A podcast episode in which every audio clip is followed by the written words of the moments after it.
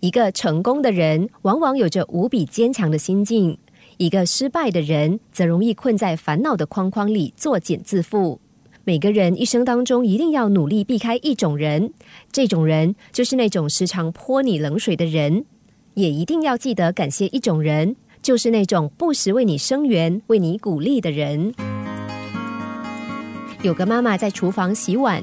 听到小孩在后院蹦蹦跳跳玩耍的声音，便大声喊他，问他在做什么。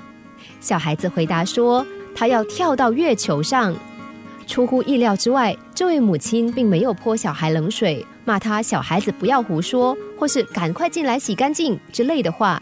他只是告诉他说：“好，不要忘记回来哦。”妈妈的这个做法，让孩子知道。不论自己做什么，妈妈都会给予支持，不会用现实当做沉重的锁链，一意要把它拉回地球的表面。父母是怎样的人，我们没得选择。不过，在自己能够选择的范围里，我们依然可以尽量试着给自己多一点腾空飞翔的力量和梦想。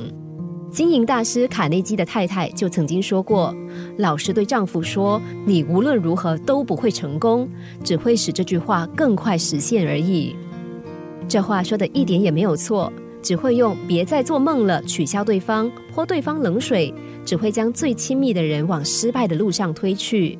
偏偏很多人就是忍不住，一面这样对待对方，一面在对方失败之后还跟他说：“看吧，我早就跟你说过了。”要知道，没有人喜欢被别人泼冷水，因此我们也要用相同的标准要求自己。不但要学着少点讥讽，还要成为懂得在适当时候递上热毛巾的人。